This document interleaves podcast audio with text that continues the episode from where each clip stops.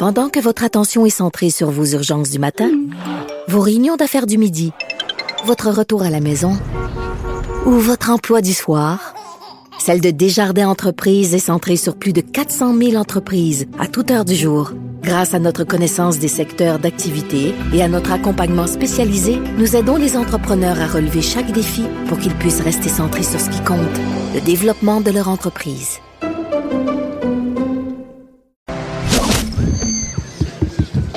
Déclarez-vous solennellement de dire la vérité, toute la vérité et juste la vérité. De 9 à 11. Avocat à la barre. Avec François-David Bernier.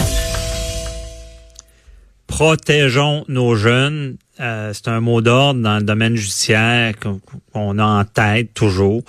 Euh, il y a des sujets sérieux avec les jeunes, dont la pornographie juvénile. Euh, comment on intervient dans ces dossiers-là qui peuvent être très problématiques, que ce soit bon les jeunes qui, qui en partagent, des jeunes peuvent être accusés de partage de pornographie juvénile. C'est pas parce qu'ils sont jeunes qu'ils peuvent pas le faire. Euh, et évidemment, bon, il y a tout ce qui est prédateur sur, sur, sur le web, des choses comme ça. Donc, euh, on voulait en connaître plus sur ce sujet-là en, prévention, savoir comment le DPCP intervient dans ce domaine-là. Euh, je reçois Maître Nathalie Legault. Bonjour, Maître Legault. Bonjour, Monsieur Bernier. Merci d'être avec nous. Euh, c'est un sujet qui est, qui est quand même euh, qui, qui, nous marque, qui, qui est très d'actualité avec des technologies maintenant. Euh, comment vous intervenez dans ce domaine-là? En fait, ce que j'ai envie de vous dire dans un premier temps, Monsieur Bernier, c'est que lorsqu'on travaille dans ce genre de dossier-là, quand on est un procureur comme moi qui a travaillé une bonne partie de sa carrière dans des dossiers de crimes contre des enfants, que ce soit en abus sexuel, en abus physique ou dans ce cas-ci en exploitation sexuelle des enfants sur Internet. Je me, je me bute toujours un peu à, des commentaires lorsque les gens me demandent Ah, Nathalie, quel genre de, de dossier est-ce que tu traites? Euh, quand je leur expose, dans le fond, aux gens, euh, le type de dossier euh, qui me qui me qui m'animent en fait et qui font en sorte que je travaille tous les jours et que je me sens utile pour la société. On, on me mhm. répond souvent oh mon Dieu, je serais pas capable de faire ça. Donc c'est souvent la réaction qu'on va susciter chez les gens là, un peu une exclamation de leur incapacité à faire face à ces à ces situations là.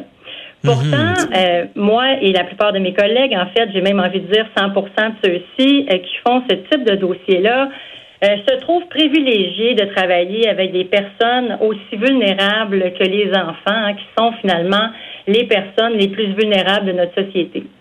Mhm. Donc, la réponse à cette question-là ou à cet état-là que je suscite chez les gens, je réponds toujours quand on me dit, mais comment tu fais?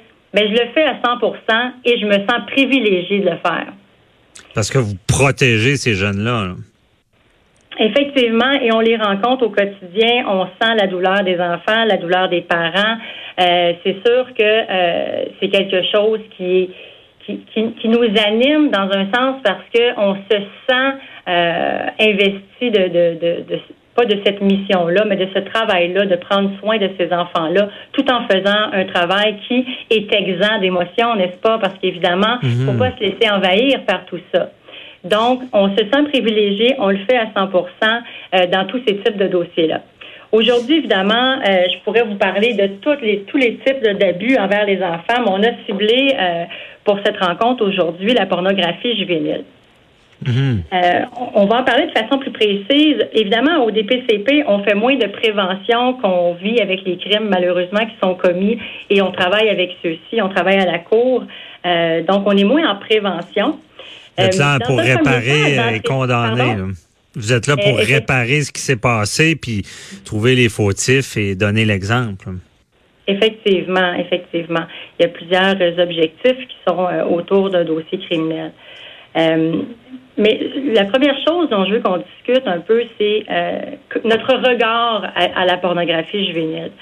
dans le fond, j'ai envie de citer euh, Jim Gamble, que, que vous connaissez peut-être pas, mais que nous connaissons, puisqu'il est le chef, euh, il est le chef du Child Exploitation and Online Protection Center au Royaume-Uni, qui nous disait, et ça fait réfléchir, si une femme est violée, hein, et que son agresseur en fait une vidéo, il n'y a personne qui va oser suggérer qu'il s'agit de pornographie adulte, d'accord?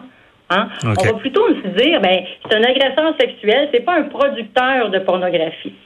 Mhm. Donc, dans le fond, il faut vraiment faire une distinction quand on parle de pornographie juvénile avec la pornographie adulte, qu'on soit d'accord ou pas, dans le fond, avec euh, la pornographie adulte. Elle existe, c'est une industrie qui est légale, elle met en scène des acteurs qui choisissent hein, d'y participer euh, et qui consentent, qui consentent à ces activités-là.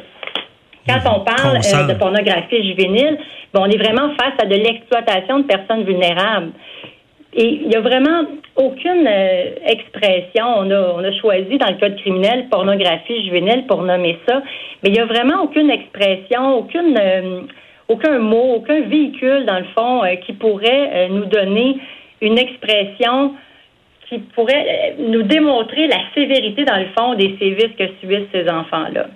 Mhm, Donc, des dommages, parce que expliquez-nous la pornographie juvénile, c'est quoi exactement? C'est l'âge, c'est 18 des, des, des, jeunes de moins de 18 ans euh, qui, qui, sont filmés, mais souvent c'est aussi accompagné d'autres accusations. Là. Ben, effectivement, euh, il y a plusieurs accusations qui peuvent être portées euh, dans le cadre d'exploitation sexuelle des enfants sur Internet. Euh, pornographie juvénile, il y a plusieurs éléments dans votre question. Qu'est-ce que la pornographie juvénile? Bien, évidemment, on parle de, personnes âgées de moins de 18 ans. Ça, c'est certain. OK? Mhm. Dans la définition du code criminel, c'est ça. Euh, ensuite, oui, ça peut, deuxième partie de votre question, ça peut être accompagné de plusieurs infractions. Ça peut être accompagné, bon, on peut produire de la pornographie juvénile, on peut la distribuer, on peut la rendre accessible, on peut aussi euh, être accusé de l'heure informatique, donc à ce moment-là, communiquer avec euh, un enfant dans le but de, de, faciliter la commission d'infractions autres, par exemple de contact sexuel, de pornographie juvénile, etc. Mhm. Donc, il y a plusieurs infractions qui peuvent être portées et qui tournent autour de la pornographie juvénile. La pornographie juvénile, elle peut prendre plusieurs formes, hein, n'est-ce pas? Euh, ça peut être des photographies, des vidéos. C'est celles auxquelles on pense euh, de façon plus euh, plus facile, plus réflexe. Là, les gens vont, vont tout de suite associer la photographie et la vidéo. Mais on Mhm. peut aussi parler de dessins, de poupées sexuelles, d'écrits, d'enregistrements sonores. Donc, il y a plusieurs supports peuvent euh, contenir de la pornographie juvénile. En fait, on doit retenir que, euh, dans le fond, peu importe son support, la pornographie juvénile représente ou préconise l'exploitation sexuelle d'enfants.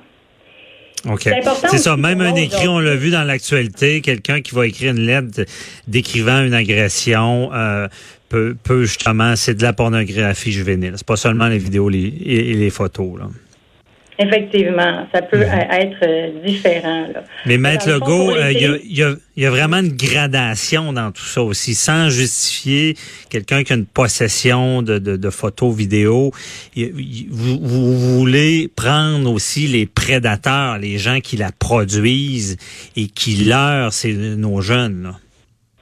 Effectivement, il y a plusieurs, euh, comme je vous disais un peu plus tôt, il y a plusieurs façons de commettre des crimes en lien avec la pornographie juvénile, mais souvent les gens vont un peu euh, minimiser le fait de la posséder et euh, ça fait un peu partie des choses dont j'ai envie de vous parler aujourd'hui Mhm. parce que posséder de la pornographie juvénile, c'est grave. Euh, dans le fond, les enfants qui sont sur ce matériel-là euh, sont des victimes. Euh, c'est quelque chose que les gens peuvent oublier euh, parce qu'on se dit ah il fait juste en posséder hein mais le mot juste en posséder là c'est c'est Faut le pas fond, banaliser ça, là. Non. absolument il faut pas banaliser ça d'ailleurs euh, ces victimes là qui sont représentées sur ce matériel là vivent des conséquences importantes du fait de ces crimes là euh, je vais vous nommer par, les, tra- les travaux dans le fond du Centre euh, canadien de protection de l'enfance. Je ne sais pas si vous connaissez le Centre canadien de protection de l'enfance. Je vais vous dire que c'est un organisme sans but lucratif. N'est-ce pas, qui est un organisme national canadien qui est voué, dans le fond, à la sécurité personnelle et à la protection des enfants. L'objectif du centre, dans le fond, c'est de réduire l'exploitation et l'abus sexuel des enfants, d'aider d'aider aussi à retrouver les enfants disparus et également à prévenir la violence faite aux enfants. Je vous parle de ça. Pourquoi? Parce que le centre, dans le fond, a présenté en septembre 2017 euh, les résultats d'une grande enquête qu'ils ont fait euh, en- auprès de survivants et survivantes de ce type de matériel-là. Donc, ce sont des gens qui ont été euh, filmés, agressés sexuellement, filmés, euh, dont leurs images se retrouvent maintenant sur Internet. Mhm. Ça prend cette enquête-là, et c'est important pour les procureurs comme moi. Ça nous apprend que 70 des survivants et survivantes craignent de se faire reconnaître par quelqu'un qui aurait vu les images des abus qu'ils ont subis. C'est des conséquences terribles psychologiques, là. Effectivement. Donc, le fait que ce soit filmé, le fait que la personne ne fait juste, comme je disais tout à l'heure, que les posséder, bien ça, là, c'est justement une des craintes de ces personnes-là, qu'on les voit, qu'on puisse les voir, qu'on puisse les reconnaître par la suite. Mhm. Donc, nous, les procureurs, c'est une... Excusez-moi, oui? Non, mais il y a aussi, avec tout ça, vient, il y a un concept euh, en droit criminel là, qui, qui est l'infinité du web. C'est ça aussi qui est très problématique de, de récupérer ça, de réparer euh, une fois que la personne a diffusé ces photos-là. Là. Absolument. Une photo qui est mise sur Internet, c'est difficile, effectivement, euh, d'en reprendre le contrôle, n'est-ce pas? Mhm. Euh, et aussi, je, pour revenir un peu à l'étude dont je vous parlais il y a quelques instants, euh, moi, ce qui m'avait frappé le plus à la lecture de cette étude-là, c'est qu'il y a une personne sur cinq qui a été effectivement identifiée par quelqu'un qui avait vu les images des abus pédosexuels. Ah, Imaginez, moi, je me disais, les gens ont des craintes, mais cette étude-là vient nous démontrer qu'elles ont raison d'avoir ces craintes-là. Non, puis c'est raison, puis ça peut affecter la personne dans tous les aspects de sa vie. Là, c'est, euh, euh, je pense, je pense, je, faire comprendre aux auditeurs, c'est, c'est très grave là, de, de euh, qu'une photo ou une vidéo se retrouve sur le web. Là. Absolument. Dans le fond, c'est de comprendre que chaque fois que ce matériel-là est distribué, possédé, rendu accessible, qu'il est vu, à chaque fois, ces enfants-là sont victimisés de nouveau. Mhm. Euh, il y a une. Euh, je devance un peu mes propos. Je voulais vous parler un peu plus tard, mais je vais vous en parler tout de suite parce qu'on est vraiment là. Euh, il y a une décision qui a été rendue il y a un certain temps là en. attendez, je vais vous prendre mes notes. C'est en Saskatchewan, en Ontario, voilà. et dans le fond, ce que disait la victime dans cette affaire-là, c'est qu'elle disait Moi, dans le fond, j'ai subi une agression sexuelle et normalement, une agression sexuelle, ça a une fin. Hein? Quand, c'est terminé, c'est terminé. Mais le fait que ça a été, ça a été filmé, mais fait en sorte que cette, cette agression sexuelle-là, elle n'a pas de fin. Elle se termine mhm. jamais. Parce que chaque fois que quelqu'un la voit, elle, elle, on, la fait revivre, dans le fond, cette agression-là. Je peux comprendre ça. Je comprends très bien le principe. Là. Euh, mhm. ça revient. Là. Voilà. Et euh, c'est ça. Et ce qu'elle disait aussi, elle mentionnait à la cour que, dans le fond, c'est ce qu'elle trouve le plus difficile à vivre, c'est qu'il y a des gens qui prennent plaisir à regarder des images de son agression. Hmm. Ah, J'imagine psychologiquement. Ah oui, et c'est troublant, euh, M. Bernier, parce que quand on entend le témoignage de cet enfant-là, on réalise que euh, cet enfant-là réalise elle-même qu'on échange ses vidéos, on échange les photos de son agression sexuelle, comme on échange, et c'est comme ça qu'elle le nomme, comme on échange des cartes de hockey. Imaginez. Non, non, c'est frappant, vraiment. Euh, puis euh, euh, c'est tout le temps qu'on avait, là, mais merci beaucoup, euh, Nathalie Legault, nous avons fait réaliser, ben réaliser, on le sait déjà, mais il faut dénoncer cette réalité-là.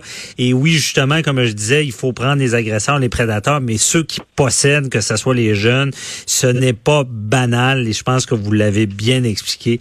Merci beaucoup, là, puis on se reparlera pour un autre dossier. Bonne journée. Merci, au revoir. Merci, au revoir. Restez là, euh, notre chronique showbiz euh, juridique en même temps avec Véronique Racine. À tout de suite.